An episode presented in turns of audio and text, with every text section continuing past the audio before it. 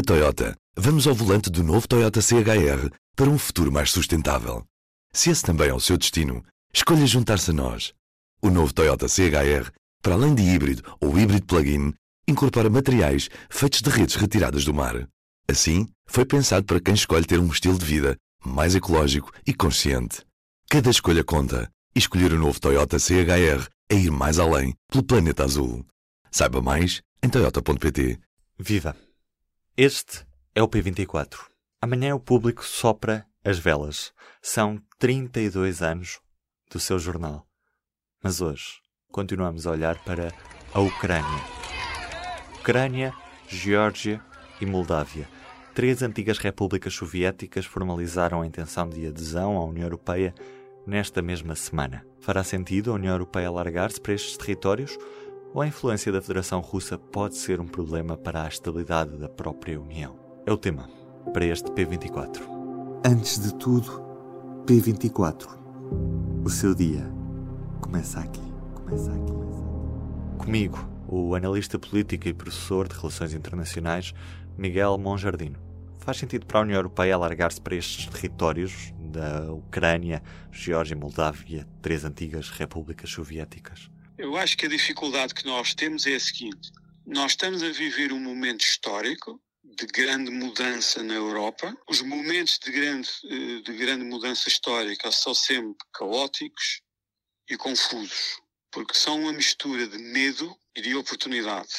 E o que está a motivar os pedidos de adesão desses países é o medo, o medo do futuro em relação à Rússia, mas também um sentimento por parte das elites políticas e das sociedades desses países que têm agora uma oportunidade de acelerar o seu processo de entrada em função daquilo que está a acontecer com a Ucrânia. Ponto número um. Ponto número dois. Para a União Europeia, no fim de contas, dar esse passo, ou seja, aceitar estes novos membros, o que provavelmente terá que acontecer, se houver vontade política para tal, é uma refundação de todo o projeto europeu. E qual é o problema, a dificuldade aqui? A dificuldade aqui é nós estamos num momento altamente emocional e os membros da União Europeia precisam pensar muito bem sobre o seguinte: a resposta tem que ser clara,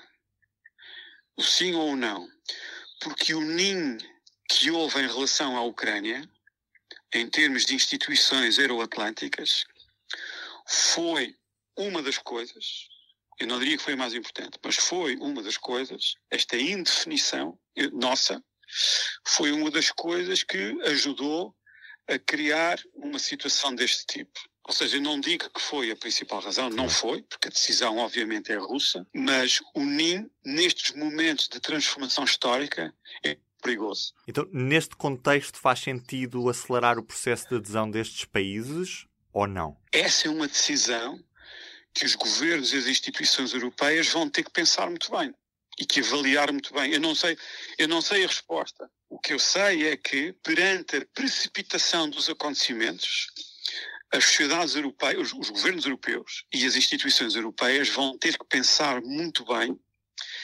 sobre este assunto.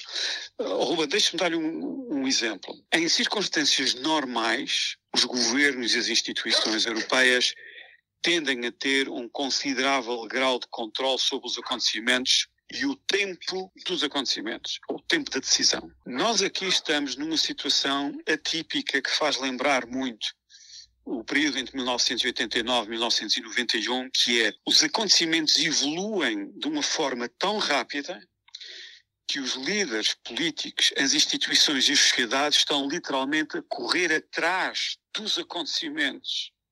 É como se você quiser tentar agarrar um tigre e montar um tigre. Uhum. Não sei se me estou a explicar bem. E, portanto, esta é uma situação em que é muito difícil eu dar. Eu não sei a resposta à pergunta. Eu, não sei, eu pessoalmente não sei a resposta à pergunta. Mas sei que os líderes europeus terão que dar uma resposta clara a esse pedido. E ouvimos também a opinião de André Pereira Matos, ele que é coordenador da licenciatura em Relações Internacionais da Universidade Portucalense. Em primeiro lugar, não me parece que o timing seja o mais adequado para tomar decisões estratégicas quanto à identidade e às novas uh, uh, fronteiras da União Europeia. Pronto, acho que esse, que esse é um ponto muito importante, uhum. porque este tipo de decisões uh, pode criar decisões muito significativas dentro da União, vai implicar necessariamente uma redistribuição eh, das, dos equilíbrios interinstitucionais e mesmo dentro das instituições. Recordo-me, por exemplo, do número de eurodeputados por Estados-membros, como sabes, estão relacionados com a, com a população de cada um dos Estados-membros e, portanto, haveria uma redistribuição de forças no, no Parlamento Europeu com um grande pendor da Europa de Leste, não é? com maior peso, por força dessa, dessas potenciais uh, adesões, e depois também uh, toda a questão da, da, da arquitetura de segurança da União Europeia. Eh, que tem sido um tema muito delicado para todos os Estados-membros e na sua interação com as próprias instituições da União, e ao mesmo tempo essa, essa posição vai trazer consequências, é difícil anteciparmos, não é? Mas consequências para a relação com a Rússia, em, em muito em particular, uhum. um, e creio que nós não estamos no, no timing certo para, uh, para tomar decisões desse tipo, dessa, dessa natureza, não é? Porque estamos em estado de alerta, estamos a tentar, o Ocidente está a tentar uh, proteger, resguardar a soberania de um Estado que faz parte da política europeia de vizinhança, que é o caso da Ucrânia, uhum. uh, e que, por força disso, está atento a questões de segurança em articulação com a NATO, porque, como sabemos, a União Europeia não tem, não tem a sua força de defesa própria, não é? Portanto, em articulação com a NATO, e por isso eu acho que é muito precipitado, um, ehm, muito precipitado, não, não diria precipitado por parte de, dos Estados fazerem o pedido de adesão, pronto, eu compreendo estrategicamente a sua posição, um, ehm, mas do, da parte da União Europeia eh,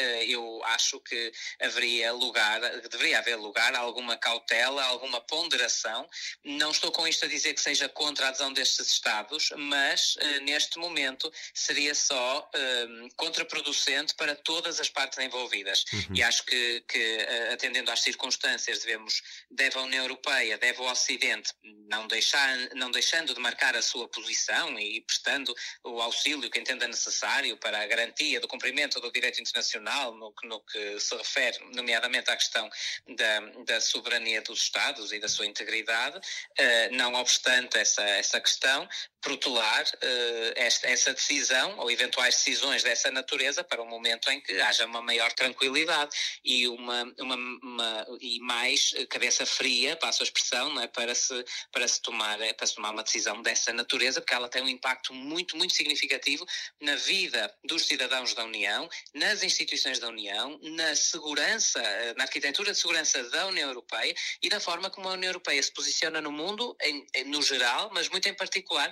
com esta relação que nós já percebemos bastante tensa com a Rússia, que precisará de algum tempo depois para abrandar ou para arrefecer caso esta, este conflito não tome outras proporções. Portanto, não faz sentido nenhum acelerar eventuais processos de adesão destes países? Na minha, na minha opinião, eh, não se tomam boas decisões de qualquer natureza, mas geoestratégicas eh, desta, eh, deste, desta, deste, neste âmbito, num ambiente de guerra às portas da própria União Europeia.